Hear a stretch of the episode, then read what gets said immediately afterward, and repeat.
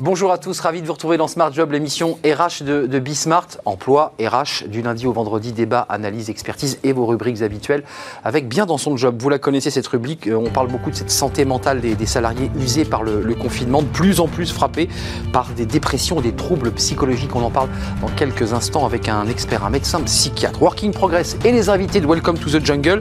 Euh, ben on va mettre un peu de joie, on est à quelques semaines de, Noël, euh, ben de joie dans nos, vies et dans, dans, dans nos espaces de, de, bureau, les cartes de vœux, bah oui c'est important, voilà ce qu'on va pouvoir envoyer, bah, sauf qu'on va les envoyer en virtuel. Puis nos bureaux, c'est l'espace de travail, on en parle avec les invités de Jérémy Cléda. Et puis le cercle RH euh, sous forme de grand entretien, bah, nous allons accueillir le premier DRH de France, bah oui celui qui recrute le plus, c'est le DRH de l'armée française.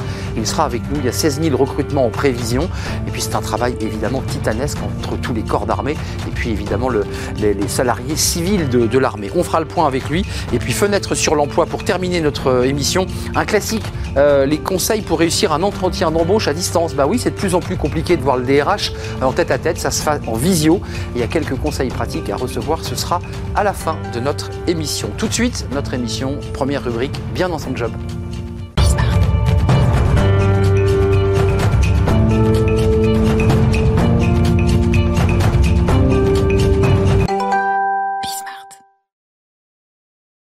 Tout de suite bien dans son job, bien dans son job ou mal dans son job euh, en fonction du contexte. Le contexte, vous le savez, est difficile, période de confinement, euh, difficultés euh, parfois psychologiques. On en parle avec le docteur Fanny Jacques. Bonjour docteur, Bonjour. médecin psychiatre, directrice santé mentale de, de CARE.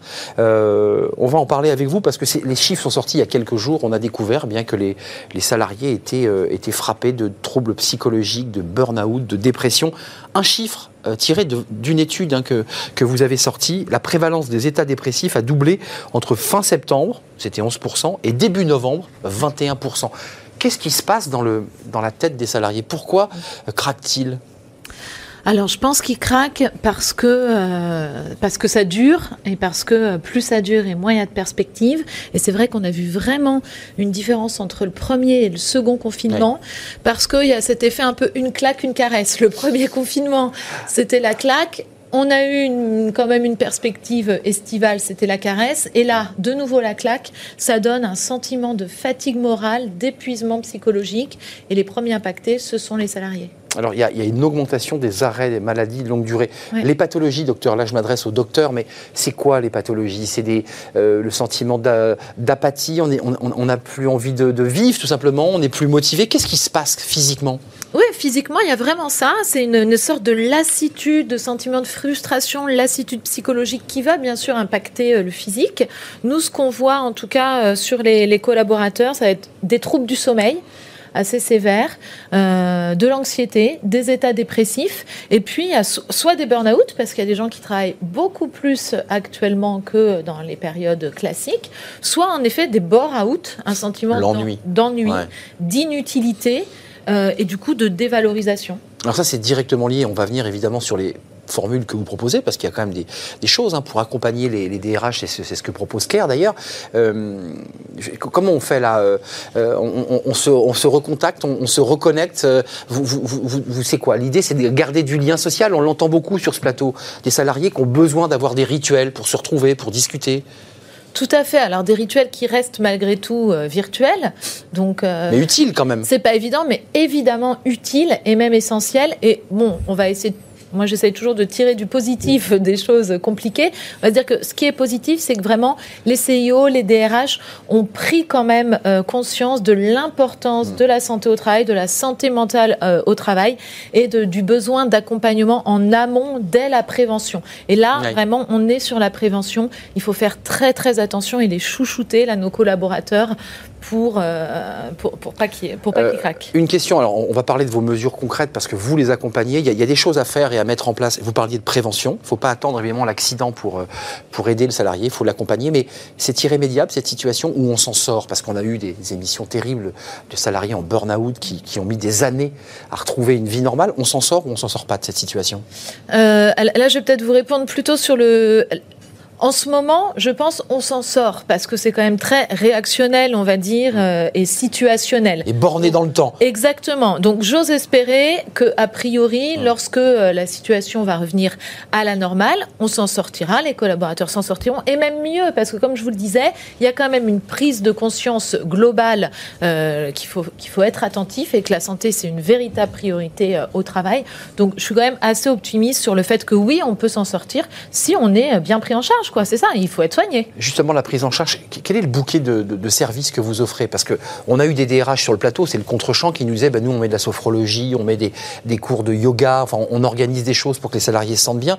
Qu'est-ce que vous proposez sur le plan, j'irais, médical? Tout de suite, on ouvre une consultation en, télé, euh, en visio, enfin, on essaie de l'aider, on essaie de parler? Alors, oui, mais, mais heureusement pas que quand même. Euh, euh, je vais, en tant que médecin, on essaye d'agir, disons, sur les trois volets prévention, si jamais on voit que ça va pas, c'est plutôt diagnostic, prise en charge. Mmh. Et ensuite, Troisième volet, accompagnement en long cours. Prévention, ce sont des ateliers en individuel, en collectif, euh, des, euh, des webinars, des, euh, des conférences, etc., avec des médecins experts dans leur domaine. Mmh. Et ensuite, en revanche, s'il est détecté un problème, alors là, oui, téléconsultation très rapide avec un psychiatre, un psychologue ou, pour les troubles musculo-squelettiques, bah, un médecin spécialiste. Oui, parce qu'on ne l'a pas évoqué, il y a aussi des douleurs.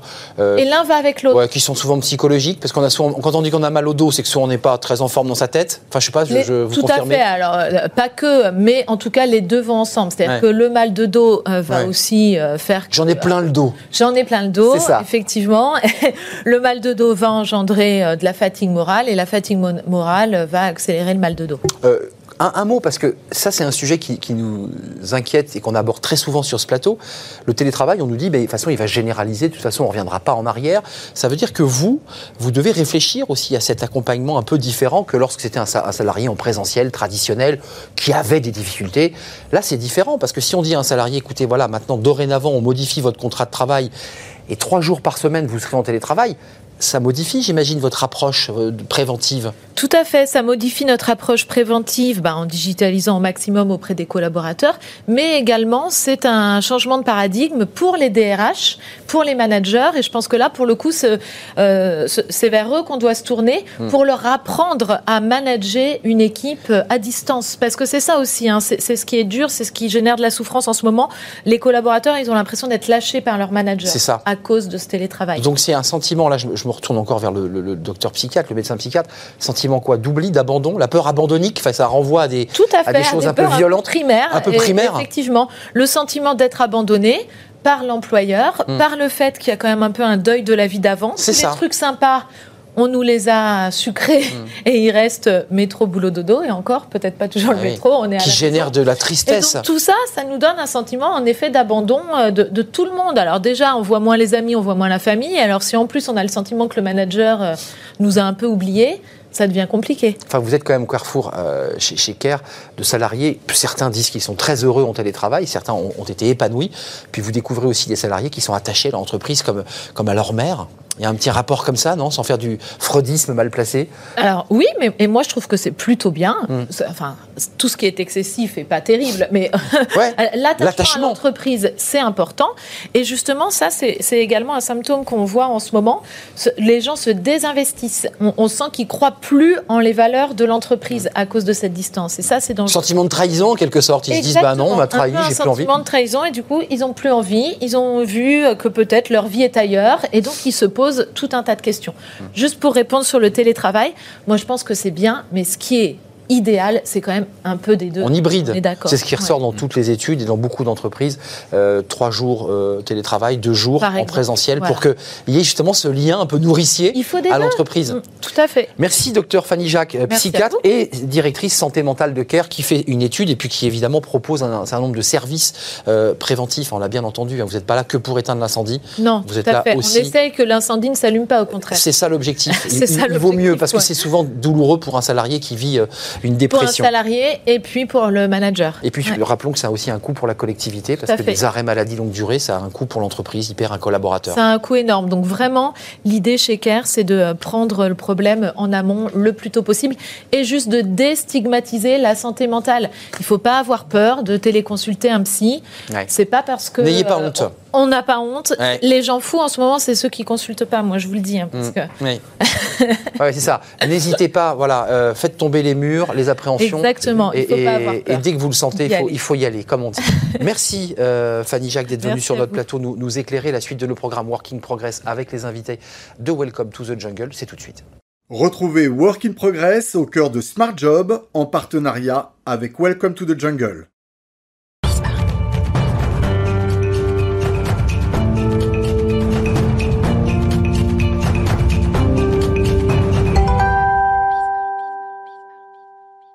Retour sur le plateau avec Jérémy Cléda. Bonjour Jérémy. Bonjour Arnaud. Comment allez-vous? Très bien. Bon, c'est bien d'entendre des gens qui vont bien après la séquence euh, oui. Euh, sur les questions. Il faut peut-être qu'on aille consulter. Oh, oui, peut-être. En tout cas, n'hésitez pas à le faire. C'est ce que nous a dit le docteur. Euh, Working Progress dans cette rubrique avec, les, avec vos invités. là, on s'intéresse encore une fois au télétravail et à la manière dont des entreprises essaient de rendre ce télétravail le plus, le plus souple, le plus doux, le plus agréable possible. C'est bien de cela dont on parle. Exactement. Et d'ailleurs, justement, on parlait du bien-être psychologique des équipes il y a aussi un bien-être physique. Euh, on voit que le télétravail a pas mal changé. Déjà en France, un télétravail est mal encadré. Euh, euh, et en plus, les avantages qu'on avait sur le lieu de travail avant, ils sont pas forcément retranscrits sur le, sur le domicile. C'est un vrai sujet. Qu'en est-il de la maison, où la majorité des gens ben, aujourd'hui travaillent? Bah Et clairement, on sait que la maison n'est pas adaptée pour, pour ça. On va en parler avec Baptiste Amin. bonjour. Vous êtes le, le cofondateur de, de Fizer. Euh, bonjour Jérémy, bonjour à tous. Bonjour. Euh, vous, votre métier, c'est euh, de transformer, hein, si, je le dis bien, des photos en, en cartes postales. Et puis surtout en termes d'organisation, vous, ça fait longtemps que vous avez mis en place le, 100% télétravail. comment vous avez mis ça en place? Et, aujourd'hui, comment vous faites pour que vos équipes elles puissent travailler dans des, dans des bonnes conditions à distance, comme elles pouvaient le, le faire avant au bureau? Exactement. Alors chez, chez Pfizer, on a mis en place le, télétravail il y a maintenant cinq ans. Euh, nous, on, a, on a plusieurs sujets. Euh, pour euh, déjà, on propose un package d'arrivée. Donc, on va, on va, fournir un ordinateur, euh, une tablette, tout l'ensemble des logiciels qui vont permettre à, à, la personne de bien travailler. Et ensuite, on va aussi lui proposer un budget remote où justement, elle va pouvoir s'acheter du matériel, donc bureau, chaise, voilà, comme vous le disiez très bien à la maison, euh, où ce budget remote peut aussi être utilisé pour d'autres choses, parce qu'il y a des gens qui veulent pas forcément travailler de chez eux, on va leur proposer un budget euh, pour le coworking ou pour aussi aller voir d'autres collaborateurs. Parce que chez euh, chez Pfizer, on a des gens qui sont euh, en ce moment entre le Mexique, Mexique, Canada, Europe et, et Asie.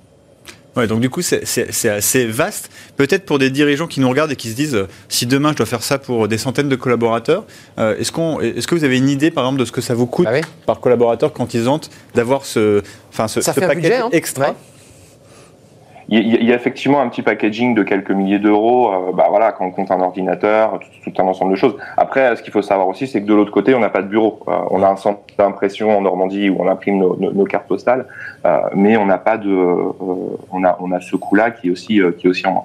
Et, souvent, c'est vrai, quand on parle, beaucoup d'entreprises se posent la question de ce package télétravail, qu'est-ce qu'on met dedans? On parle beaucoup de matériel. Est-ce que selon vous, il y a aussi d'autres sujets à incorporer que, le matériel, l'ordinateur, l'écran qui va bien? J'allais vous le demander, le, café, les ramettes de café, le papier, enfin, il y, a plein de sujets. Non, mais c'est vrai. Ça, peut être spécifique, ça peut être spécifique à chaque métier aussi. Si par exemple on a besoin d'une tablette, bon ça c'est tout ce qu'on parle de tout ce qu'on parle de travail. Euh, après, nous on a on a voulu vraiment un, budget remote qui soit le plus large possible. Euh, c'est pour une raison assez simple, c'est que euh, chacun vit le télétravail de sa manière. Euh, il y en a qui vont vouloir être très confortables chez eux, donc s'acheter un beau bureau, une belle chaise. Et puis il y en a d'autres qui au contraire vont vouloir aller dans des coworking en permanence, ou il y en a d'autres qui vont vouloir bouger un petit peu tout le temps pour aller voir pour aller voir d'autres d'autres collaborateurs. Donc l'esprit vraiment, c'est de donner de la flexibilité à notre budget. Et, justement, Baptiste, euh, par exemple, avant, vous voyez, on parlait d'un service qui accompagne les collaborateurs sur le plan psychologique. Euh, est-ce que aussi, selon vous, il faut inclure ce type de services annexes qui vont aider les gens à travailler à distance, euh, être productifs à distance, parce qu'on sait que c'est pas mmh. évident hein, mmh. quand on l'a pas fait avant. Est-ce qu'il doit y avoir aussi ce genre de, ce genre de choses sans tomber dans, une, dans une forme de paternalisme? Alors c'est vrai que euh, c'est, euh, je pense que tout le monde n'est pas fait pour le télétravail. Euh, nous, quand on recrute, je pense que quand on recrutait quelqu'un qui n'est pas fait pour le télétravail, nous en fait on a démarré par le télétravail. Hein. donc il n'y a jamais eu de moment où on s'est retrouvé dans un bureau, puis la période comme la période actuelle où on est tous passés en télétravail. quand on recrute nous en télétravail, on va aussi juger les capacités de la personne à avoir un certain degré d'autonomie, soit parce qu'elle a déjà télétravaillé en télétravail avant, soit parce que on a senti une forte autonomie et elle va pouvoir le, elle va pouvoir le faire demain. nous le, vrai accompagnement, euh, le accompagnement qu'on a, c'est qu'on a vraiment plein de moments dans la semaine où euh, on va, on va être, euh, on, va être assez en lien avec le manager pour savoir justement si tout va bien. On a mis en place beaucoup d'outils aussi de communication. Tous les jours, on a euh, bonjour, euh, salut, comment tu vas? Qu'est-ce que euh, qu'est-ce que tu as prévu de faire aujourd'hui? Est-ce que tu as des bloqueurs pendant la semaine? Et, et, et ça, le, la vraie clé, alors il y a, y a, deux clés fortes quand même, c'est que le télétravail, ça fonctionne bien si les gens se voient en physique. C'est-à-dire que nous, on fait des, on fait des retreats par an, on propose aux gens de se voir. Ça, c'est la première chose. et la deuxième chose, c'est aussi d'être capable de créer ce lien de confiance entre d'un côté euh, le manager et de l'autre côté le, collaborateur. Mais il y a vraiment un lien de confiance à construire euh, des deux côtés. Juste Baptiste, tout à l'heure c'était une anecdote, hein, mais vous n'avez pas répondu. Vous dites on, a un budget qui est, qui est, variable en fonction des collaborateurs, parce que certains sont en coworking, certains sont à la maison. Non mais quelques détails. C'est vrai qu'il y a des collaborateurs qui consomment beaucoup de café, il y en a beaucoup qui prennent du thé. Est-ce qu'il y a aussi, on les a reçus sur ce plateau avec Welcome, des, des entreprises qui apportent des fruits, des légumes, des céréales pour, pour qu'on soit bien dans l'entreprise. Ça, ils ne l'ont plus. Est-ce que ça rentre dans le package aussi? La, santé alimentaire? La, santé alimentaire chez nous, ça rentre pas dans le package. Euh, euh, nous, le, ce qu'on estime en proposant, en gros, on propose aux gens de travailler euh, d'où ils veulent. Donc, c'est eux qui vont choisir de se sentir le mieux par rapport à l'endroit où ils vont être, où ils vont travailler. et du coup, on essaie d'apporter justement un, bien, un bien autour de ça, mais on n'a pas de, on n'a pas de, de, de, de package. D'accord effectivement, c'est potentiellement c'est des choses qui typiquement pourraient rentrer dans le budget remote. Ah oui, non, mais c'est pour ça qu'on laisse vraiment euh, quelque chose d'assez euh, d'assez flexible à ce niveau. Voilà, euh, exactement. Vous, vous, disiez que vous avez des, des équipes un peu partout dans le monde. on imagine que chaque pays est en avance, en retard sur le sujet du, télétravail. Vous devez sûrement gérer des, des, des, sujets légaux, législatifs. La France, on est assez en retard là-dessus. Hein. autant sur le point de vue législatif, c'est que la manière dont le télétravail est géré pour une, pour une boîte, c'était un peu avant. et même aussi les les, dirigeants sont, en moyenne peu propices. Euh, pourquoi, selon vous, il y a ce retard si vous comparez à ce que vous pouvez voir dans d'autres euh, dans d'autres pays? Alors c'est vrai qu'effectivement, parfois en France, on, se demande un peu où on est euh, quand on, parle de télétravail. Nous, on a établi une charte de télétravail bien précise. On a, on a vraiment essayé de d'encadrer les choses et d'être assez précurseur à, ce niveau-là. c'est vrai que quand on voit l'avancée des pays, enfin, on pense souvent aux États-Unis en termes de télétravail, ils ont quand même beaucoup d'avance le, le lien, euh, le, pour moi, la, vraie différence, c'est euh, la confiance, c'est aussi le rapport au travail qu'on a. Euh, je pense que le manager en France, il a besoin d'être derrière son derrière son collaborateur pour dire ok c'est bien tu es en train de travailler et, et c'est dans l'autre sens aussi parce que le collaborateur il a besoin de se dire ah bah il est pas encore parti mon manager donc je sais pas trop si je peux partir nous on parle pas d'horaire ou de on parle d'objectifs à atteindre pendant sa semaine. Euh, et c'est vraiment, euh, vraiment la clé, c'est vraiment ce, lien de confiance assez fort à, créer. Après, on est dans une période où euh, le, télétravail en France, avec, la, avec la période actuelle, c'est en train de s'accélérer. voilà, il faut, il faut regarder si ça se fait pas non plus trop dans la douleur. mais, mais, mais je pense que les choses vont quand même pas mal bouger en France à partir de maintenant on en parlait d'ailleurs il, y a 10 minutes. La plupart des gens considèrent que le, schéma idéal, c'est l'hybridation. C'est euh, passer 2-3 jours euh, au bureau, 2-3 jours en, télétravail. Après, on harmonise comme on, souhaite. Vous, vous avez choisi une voie beaucoup plus euh, radicale hein, dès le début, 100% en, télétravail et puis avec des, retraites. Vous, pensez que quel, va être le, mouvement? Est-ce que ça dépend aussi de, l'industrie, des services qu'on propose, de la facilité pour les collaborateurs selon leur métier? C'est quoi votre intuition un peu là-dessus? Bah, alors c'est vrai que nous on a choisi le 100% télétravail dès le début et les gens qui viennent chez nous cherchent aussi ce 100% télétravail. Euh, le, c'est vrai que j'en discute pas mal en ce moment avec les gens sur le sur le justement ce euh, le, télétravail, le, ce qui ressort vraiment beaucoup, c'est exactement ça, c'est l'hybride. C'est-à-dire, euh, euh, j'aime quand même aller bien aller voir les collègues, j'aime bien, j'aime bien ce, les gens ont une appréhension quand même sociale, c'est-à-dire d'être moins en contact avec avec avec les collègues. Et aussi j'ai un sentiment où les gens ont besoin de venir un, deux c'est souvent ce qui ressort le plus, c'est quand même deux jours, c'est trois jours à la maison, deux jours, deux jours par semaine aller aller aller au travail. C'est vraiment aussi ce besoin d'être rassuré en ayant des gens autour de soi. Juste d'un mot, il vous manque vos salariés? Parce qu'on a souvent des salariés, on en parle depuis des mois, qui disent Mais moi, ça me manque l'entreprise, ça me manque de venir au bureau. Mais vous, le patron, vous, le fondateur, il n'y a pas des moments où vous avez envie de parler avec eux, d'échanger? Enfin, Comment ça se vit du côté patron? Alors, le, on a aussi des moments, même s'ils sont virtuels, des moments un peu off où on va essayer de, euh, de discuter d'autres choses que, que, le travail, comme on pourrait le faire autour d'une machine à café, par exemple. Euh, et après, on a des moments aussi où on va, on, se voit quand même assez régulièrement.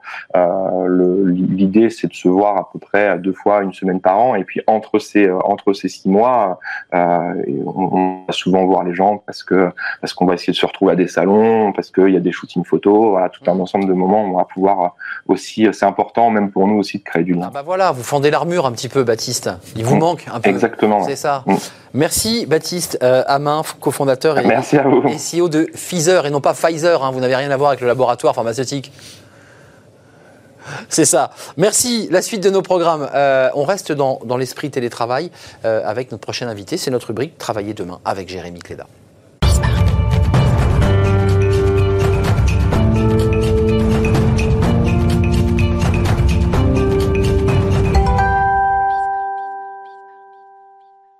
Travailler demain avec les invités de Welcome to the Jungle, Jérémy Cléda. Alors là aussi, on prolonge un peu la discussion qu'on vient d'avoir avec, euh, avec euh, notre invité précédent, Baptiste, dont le prénom m'échappait.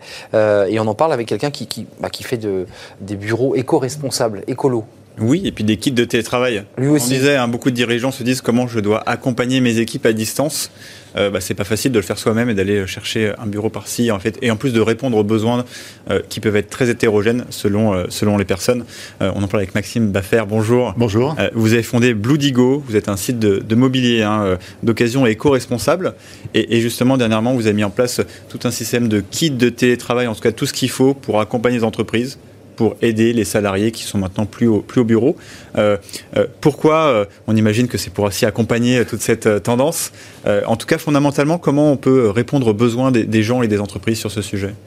Alors effectivement, on a lancé l'équipe télétravail euh, principalement euh, du cause, à cause de la, la pandémie et, et, de ses conséquences.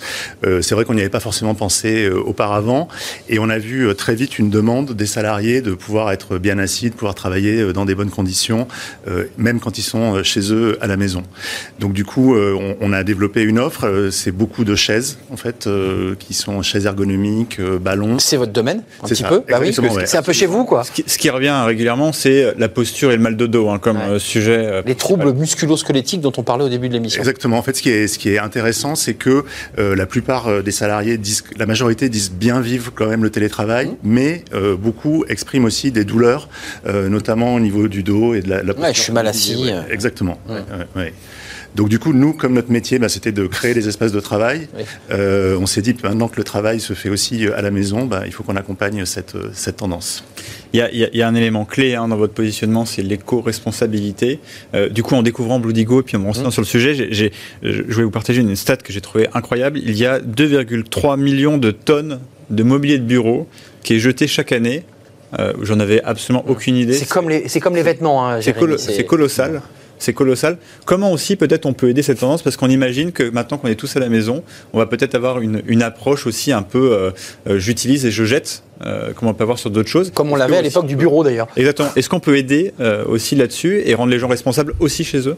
Alors bah, déjà nous, euh, dans les kits télétravail qu'on propose, il y a une partie de mobilier d'occasion, notamment dans les chaises, dans les bureaux qu'on peut, qu'on peut avoir, c'est des choses qu'on a récupérées. Occasion, c'est que vous récupérez sur un groupe qui se déleste En fait, il faut savoir qu'aujourd'hui, la pratique courante, c'est que quand une grande entreprise déménage, elle jette la totalité de son mobilier. Donc vous avez ah. parfois des tours entières de la défense euh, dans lesquelles tout le mobilier finit à la benne euh, parce que c'est plus rapide, c'est plus pratique. Donc vous, vous allez chercher à la source en fait pour savoir à quel moment ils vont, ils vont déménager. Donc nous, on, on récupère à ce moment-là auprès de grandes entreprises, on stocke dans notre entrepôt à Ivry, on nettoie, on retape quand il y a besoin et ensuite on propose sur notre site. Et, euh, et, du coup, ça permet de donner une deuxième vie euh, à du mobilier. Souvent en bon état, très bon état. En fait, souvent très bon état. Bah ouais. les, les, les, grandes marques, c'est fait pour durer 10 ans, 15 ans en général, le, le, mobilier. Quel gâchis. Et en général, une entreprise, ça déménage tous les 4-5 ans. Quoi. Donc, oui, parce que pour préciser, hein, du coup, je vais voir sur votre site, vous travaillez, enfin, vous avez du mobilier de très grande marque, type, enfin, ou de grands éditeurs type Vitra ou autre. Exactement. Ouais.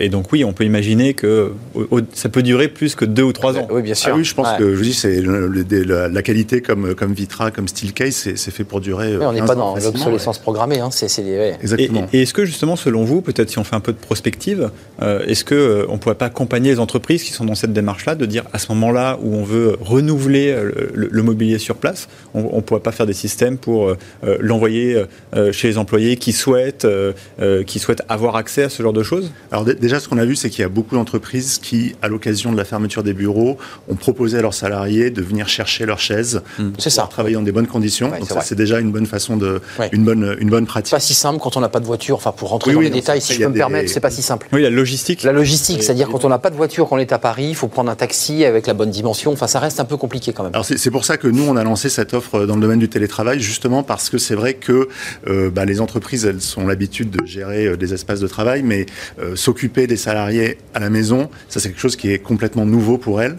euh, qui les préoccupe beaucoup, euh, parce qu'on vous en avez parlé tout à l'heure, mais il y a quand même aussi euh, la question des risques, la question de l'isolement, enfin, l'animation la, la, d'une communauté à distance, c'est quand même pas facile, et, et d'où l'intérêt nous de, de, de, notre solution pour pouvoir envoyer à chaque salarié des, ce dont ils ont besoin. Donc, sans faire d'humour, les salariés que vous avez qui sont en télétravail sont avec du mobilier de bureau éco-responsable, c'est-à-dire d'occasion. On est bien d'accord. Vous leur avez pas acheté un truc acheté chez nous, tout oui. en plastique. Euh, ouais, ouais. C'est ça, on est bien d'accord. Donc vos salariés sont équipés par vos propres outils. Absolument. Pour le dire simplement, parce que c'est important. Co combien de personnes là aujourd'hui dans, dans, le groupe, dans l'entreprise euh, Aujourd'hui, on est une, une, dizaine. En fait, on s'est lancé en juillet 2019. Ouais, c'est un, un, jeune bébé, quoi. C'est ça, exactement. Ouais, ouais, ouais, Et on avait, euh, on sentait qu'il y avait une révolution déjà euh, qui était en cours dans les espaces de travail. Bon, on se doutait pas qu'elle allait être une telle dimension, être aussi radicale. Juste un mot avant de partir, parce qu'on était sur le télétravail. Est-ce que vous avez eu plus de demandes dans cette période de télétravail où votre activité était un peu ralentie? Est-ce que des collaborateurs chez eux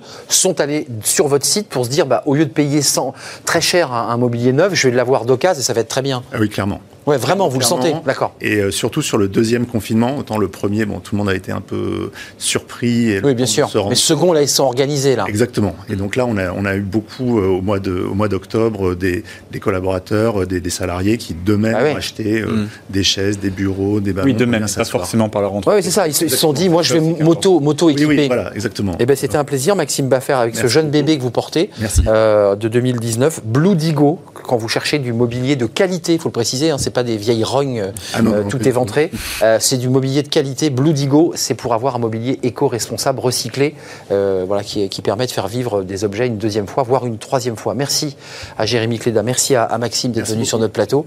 La suite de nos programmes, on, on, va rencontrer dans le cadre de notre débat le cercle RH, bien le premier DRH de France. Bah oui, le premier. Il y en a un, c'est le DRH de l'armée française. Il est avec nous dans quelques instants. Restez avec nous hein, après cette courte pause. On accueille l'amiral Hello.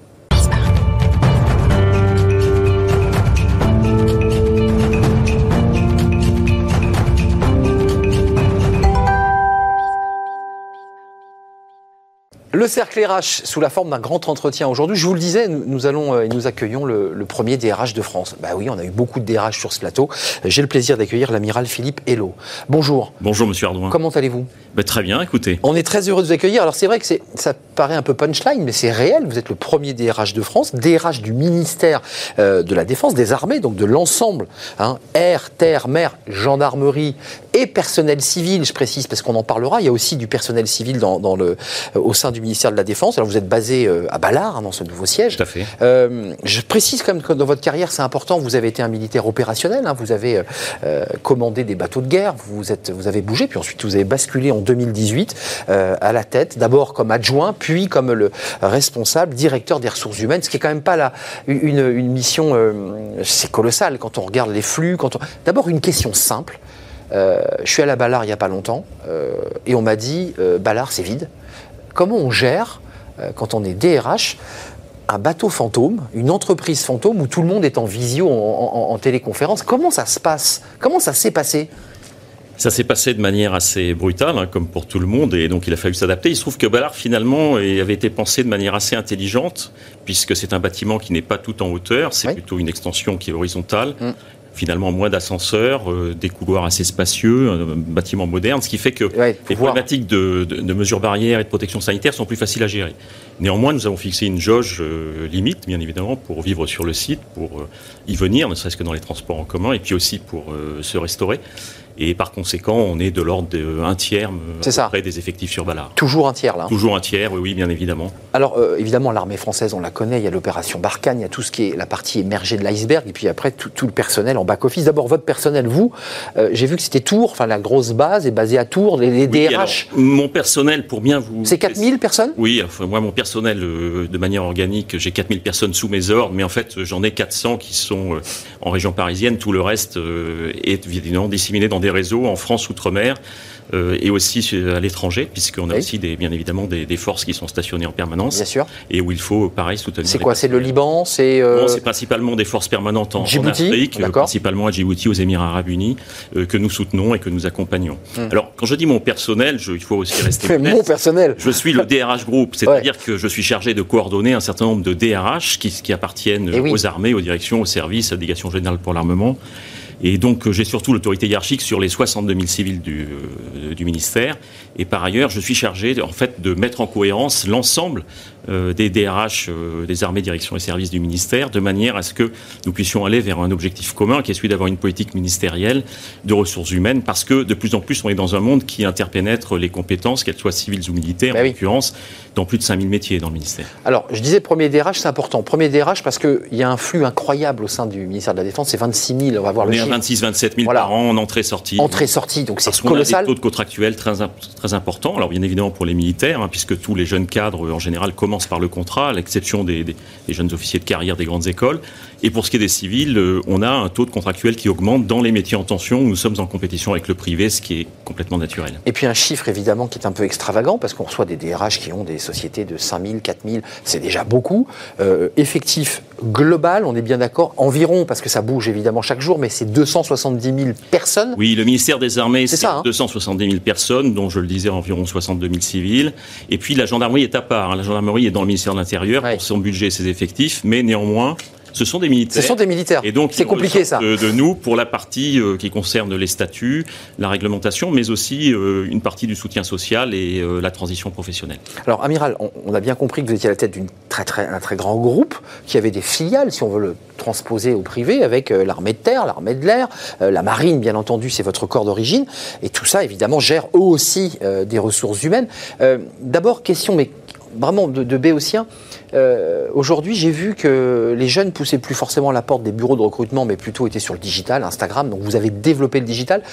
Il y a 16 000 offres d'emploi. Est-ce que le chiffre est bon? Est-ce que là, aujourd'hui, on peut dire que l'armée française recrute 16 000 hommes Alors, 16 000 militaires, mais aussi 4 000 à 5 000 civils. Et à cela, vous pouvez rajouter environ 2 000 apprentis, puisque nous montons fortement sur l'apprentissage. Alors, il s'agit de recrutement pour des stages d'apprentissage, mais qui peuvent déboucher sur des embauches pour 10% d'entre eux.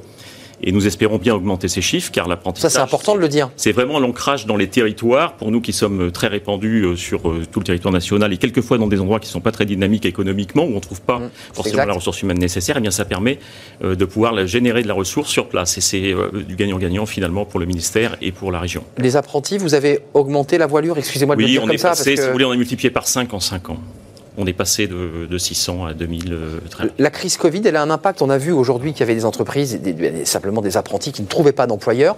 Est-ce que vous avez senti comme ça des, CV, des piles de CV qui avaient un petit peu progressé? Oui, alors c'est pas tellement sur l'apprentissage que sur les stages, parce que l'apprentissage se prépare un petit peu à l'avance, mais les offres de stage des jeunes traduisent effectivement euh, un, certain désarroi, et donc nous avons à cœur d'être entièrement tournés vers la jeunesse. On offre 13 000 places de stage par an euh, dans le ministère pour des jeunes qui vont de, de la troisième au bac plus 7, hein, hum. pour des contrats de recherche par exemple. Alors, pour ceux qui nous regardent, parce qu'on est une émission sur l'emploi, donc c'est intéressant, à partir de 17 ans et demi, on peut euh, pousser la porte. Euh, même 16 ans. Même 16 ans. Si vous allez à l'école des mousses ou des, mousses, écoles de jeunes mécaniciens, eh bien, on, a on a recréé des écoles très récemment en tenant compte effectivement des leçons de, des difficultés des métiers techniques en France et donc de la nécessité, nous aussi, d'avoir nos propres écoles d'apprentissage. Alors, l'armée, évidemment, il y a beaucoup de procédures, il y a beaucoup de hiérarchie. Enfin, c'est une évidence. Votre boulot aussi, c'est de vous projeter. avant même la crise Covid, hein, parce que ça, personne pouvait évidemment imaginer que, que Ballard allait se vider des, des deux tiers.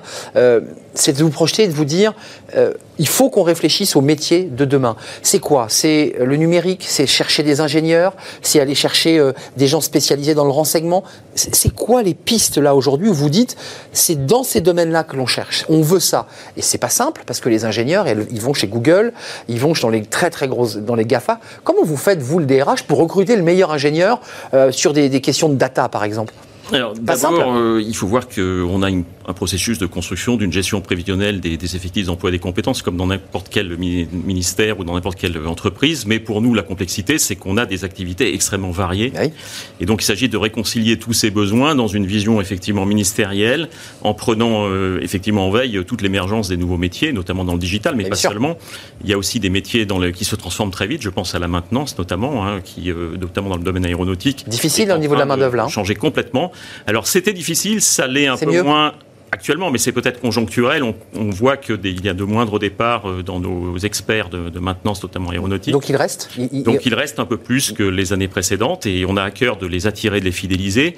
Bien évidemment, la réponse est euh, en grande partie aussi euh, la, rémunération. Hein, donc il faut bien évidemment, évidemment.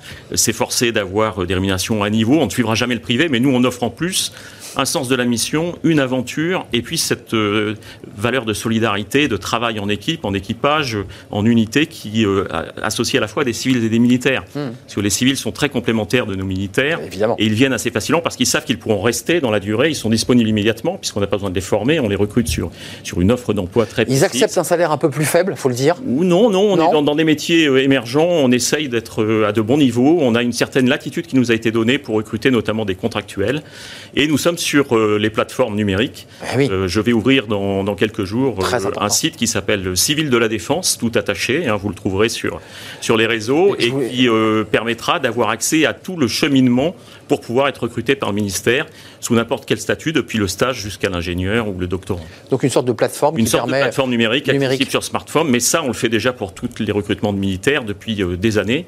Euh, et ça fonctionne très bien, mais ça n'est pas suffisant car il arrive un moment où il faut que la personne qui veut candidater, surtout sur des métiers militaires ou des métiers non conventionnels pour ce qui est des civils, eh bien, il faut qu'il y ait un échange. Bien sûr une enquête quelquefois aussi de, sécurité. Hein, et donc ah le processus peut être un peu long. On est sur des bases, on est sur des endroits évidemment nucléaires par exemple. Des habilitations où il y a des, risques euh, effectivement euh, qu'on ne peut pas accepter du point de vue de la, de la, sécurité stratégique de nos installations. 20 000 recrutement, je le redis, c'est 20 000, c'est 4 000 en personnel civil et 16 000 pour femmes et hommes soldats. Euh, vous qui avez les remontés, finalement, tout vous remonte dans les bureaux de recrutement, sur les recrutements sur Internet. Qu'est-ce qui vous disent ces jeunes qui ont 17 ans et demi, qui veulent entrer dans l'armée, qui veulent porter l'uniforme, qui veulent s'engager, parce qu'il y a quand même une notion d'engagement euh, vers quoi ils vont? C'est la marine, c'est l'armée de terre, c'est Barkhane, parce qu'on a des hommes évidemment engagés euh, et, qui combattent d'ailleurs alors, on a d'abord énormément de jeunes qui viennent nous voir parce qu'ils ont déjà eu un premier contact familial ou amical ah. avec la défense. Ça compte énormément. La transmission. la transmission ou euh, l'expérience vécue par quelqu'un de sa génération qui pourra en parler. On se dira, il parle vrai. Ce n'est pas un sergent recruteur. Je pense que c'est fondamental. Le fameux sergent recruteur. Oui, tout à fait. Et, et ça, ça marche remarquablement bien. Ensuite, beaucoup de jeunes arrivent avec des idées très précises.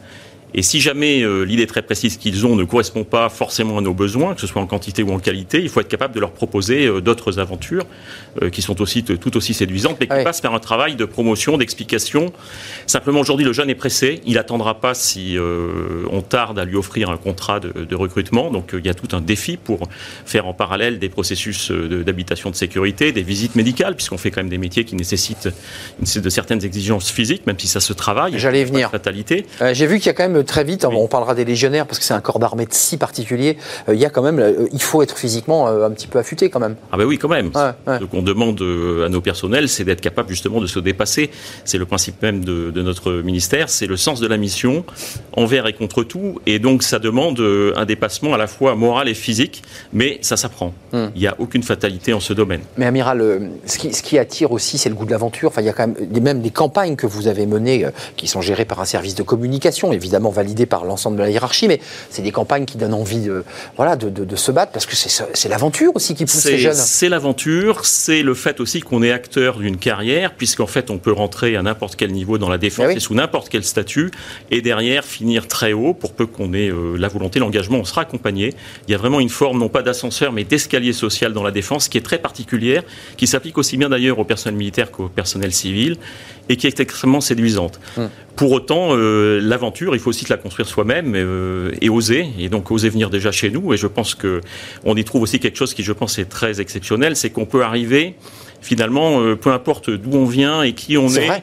on va faire de vous quelqu'un et vous ferez vous-même de vous quelqu'un et, et, vous allez devenir quelque, quelque part une personne qui sera vraiment euh, sincère par son comportement, ses résultats, qui sera jaugé sur cela et pas sur ses origines. D'accord, il fait une forme d'éthique finalement et un rapport à la nation euh, particulier. Oui, un rapport à la nation, mais aussi à la solidarité entre camarades, euh, et puis un, attachement profond à certaines valeurs qui sont euh, finalement assez transcendantales euh, dans notre État et dans notre ministère, et qui sont assez originales. Alors, une question évidemment qui, sort un peu de votre champ de compétences, mais vous êtes un militaire, vous êtes un, haut gradé.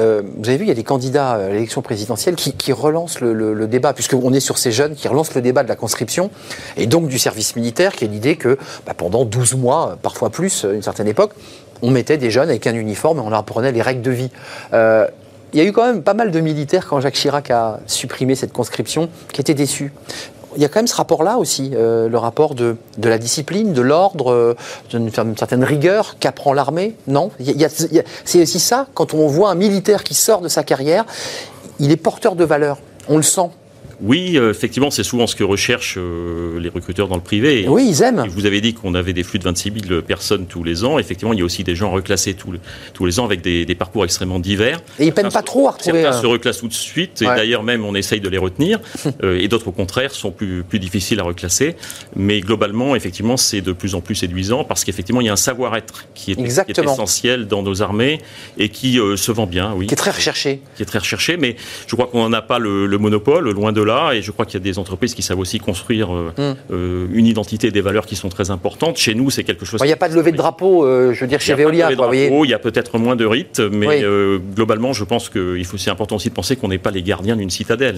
On est là au contraire pour. Vous vous ouvrez. Promouvoir une identité, la, répandre et, travailler effectivement à la consolidation de notre pays. Est-ce que les légionnaires, parce que c'est un corps très particulier de l'armée française, c'est un corps international, à la fois au sein de, l'Union, il, il, y a évidemment des. Et puis en dehors de. Je, suis retourné voir pour voir les, ce que vous demandiez, c'était intéressant. Je me dis, tiens, si je voulais être légionnaire, d'abord, je pourrais pas, parce que c'est 39 ans, âge maximal. C'est cela. Euh, donc, c'est pas possible. Vous avez remarqué que j'avais plus de 39 ans, enfin, ne me dites rien. Euh, et puis, par ailleurs, il y a quand même des aptitudes physiques qui sont demandées. Puis, je suis allé voir les documents administratifs, très intéressants, c'est une grande légende. Bah, il n'est pas demandé le casier judiciaire, il est demandé un certain nombre de documents. Euh, pour les pays comme la Bulgarie, la Roumanie, bah, c'est un passeport. Et puis, pour ceux qui ont 17 ans, vous m'arrêtez si je me trompe, il faut simplement une signature des parents. 17 euh, ans et demi, qui permettent d'autoriser. C'est un corps particulier. Je ne m'engagerai pas sur le dernier point, euh, donc je ne suis pas certain de, cette possibilité. Pas sûr, pas sûr. Euh, ça attire ces corps de, combattants, parce qu'il y a quand même beaucoup de jeunes aujourd'hui qui, parfois un peu par... voilà, qui sont chez eux, qui s'ennuient un peu, qui veulent, je le redis, vivre l'aventure. Est-ce que les corps d'armée opérationnels de combat attirent aujourd'hui la jeunesse? Est-ce que, ou alors ils préfèrent rester sur des services plus techniques? Je pense que ça les attire profondément parce que ben, quand on est jeune, on réfléchit d'abord euh, essentiellement à la recherche de l'aventure et de la camaraderie. Ben je crois que c'est un peu consubstantiel de, Évidemment. Donc ça, ça les attire. Ça, ça les attire profondément. Le problème après, c'est d'être capable dans la durée de comprendre que c'est extrêmement exigeant. Euh, être dans les forces spéciales, être dans la Légion. Ça fait rêver, dans ça. Une unité d'élite, ça fait toujours rêver. Hum. Mais le parcours pour y parvenir est exigeant et demandera beaucoup de volonté, de force morale, de courage. Les qualités physiques se développent, ça, il n'y a pas de souci. Hum. Mais Ça, clair. le courage et les forces morales, il faut les entretenir chaque jour, et ceci pendant toute une carrière. Donc on a en général. Donc attention de- aux rêves, vous dites attention. oui, il non, y a les films. Attention, rêve, il faut aller au bout de ses rêves. Simplement, il peut y avoir de, la- de l'attrition et on ne fera pas forcément ce qu'on avait rêvé de faire au départ. Mais en tout cas, il y a une telle myriade de métiers dans notre univers qu'on trouvera toujours une chaussure à son pied. Il n'y a aucun souci. Non, on sent que vous êtes très ouvert. hein. Vous nous dites là aujourd'hui sur notre plateau, sur le plateau de Bismarck, venez nous rejoindre. On a un métier à vous offrir. C'est un peu ça. hein, le- Oui, mais bien sûr. Et euh, à la limite, on peut arriver en, en se demandant si on va être militaire et puis, euh, au vu des contraintes, euh, changer et, s'engager plutôt comme civil. Et même en cours de carrière, il y a des passerelles entre le monde militaire et le monde civil au sein du ministère.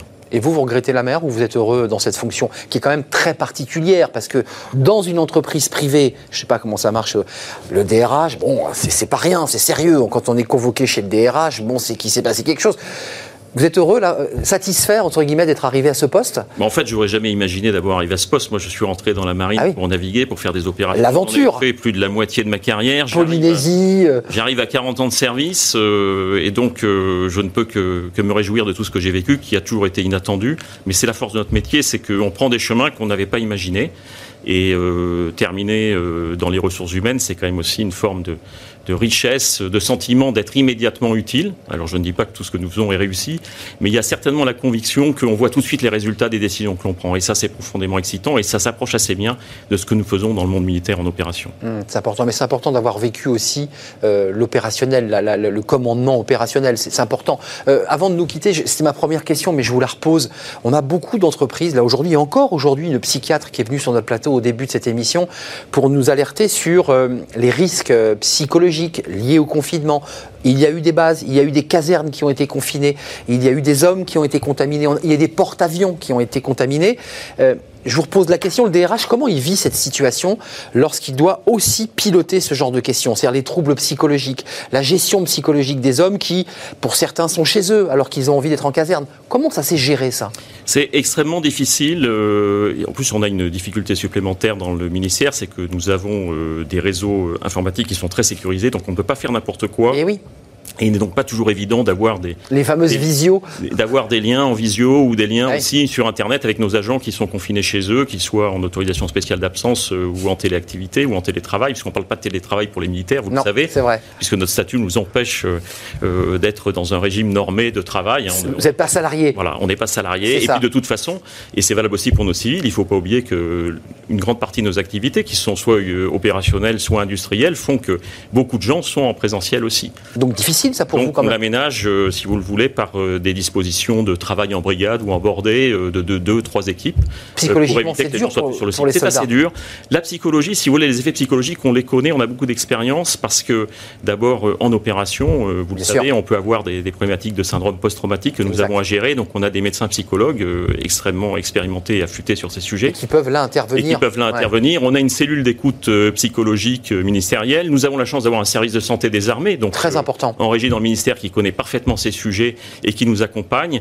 Pour autant, euh, nous ne sommes pas exempts. Les militaires sont des hommes, hein, et euh, donc il y a aussi des, des fragilités psychologiques dans ce contexte, effectivement, euh, d'isolement, de confinement, où le lien social se dissout. Et quand on a 20 ans, qu'on est venu chercher de la camaraderie et de l'aventure et qu'on est confiné dans une caserne, c'est pas facile à vivre. c'est Mmh, Et- évident. et ouais, psychologiquement, quand on est jeune et qu'on a envie de vivre, on l'a vu chez les jeunes, mais ça doit être encore plus dur quand on veut partir et qu'on vous dit, bah non, vous êtes Fort en heureusement, vous l'avez compris, les opérations ne ralentissent pas, elles augmentent même, puisque nous venons de renforcer le dispositif Sentinelle et que sur les théâtres extérieurs, il n'est pas question de baisser la garde. euh, dans le Barkhane, toujours présent. Nous avons Barkhane, mais aussi euh, les théâtres de Méditerranée orientale, Absolument. euh, l'Afrique. Donc, euh, si vous voulez, euh, euh, on, a, on a de quoi faire et donc euh, on n'a pas trop le temps de C'est plutôt avant et au retour des missions qu'il faut être extrêmement prudent et vigilant pour ce qui est de l'état psychologique. Alors vous qui nous regardez, si vous voulez devenir militaire, c'est c'est pas l'amiral euh, Hello hein, qui vous recevra. Bah non, euh, vous aurez des bureaux de recrutement euh, qui seront disposés dans presque toutes les villes, grandes villes, villes moyennes en France,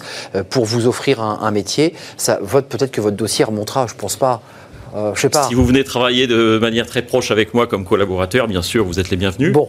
Mais par ailleurs, je dirais qu'on recrute aussi en ce moment, même sur Visio, puisque Bah, les le recrutements vous pour aussi. les concours, on n'a pas le choix. On les fait en entretien aussi vidéo, il n'y a, a pas de problème. Donc vous vous êtes adapté et l'armée s'est adaptée. On s'est adapté. Amiral Philippe Hello, c'est un plaisir de vous accueillir. Euh, bah, c'est une bien belle grande entreprise, euh, bah, évidemment, euh, qui embrasse la nation avec des missions, avec des valeurs.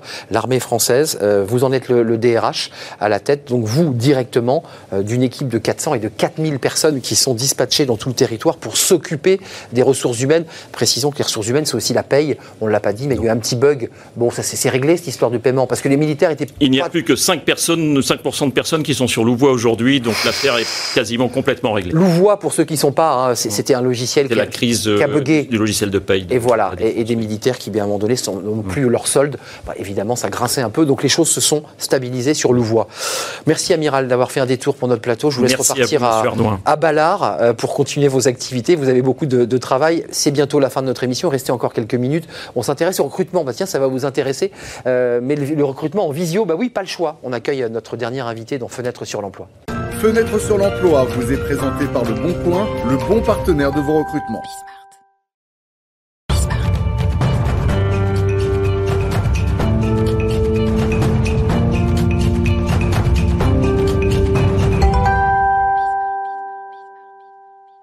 Retour en plateau, fenêtre sur l'emploi, notre dernière rubrique. On parle beaucoup de, de recrutement. Alors aujourd'hui, ce sont des recrutements qui se font, bah, on vient de le voir avec euh, l'amiral Hello, euh, DRH de- des- des armées, qui se fait la plupart du temps en visio. Hugues Roussel, merci d'être avec nous.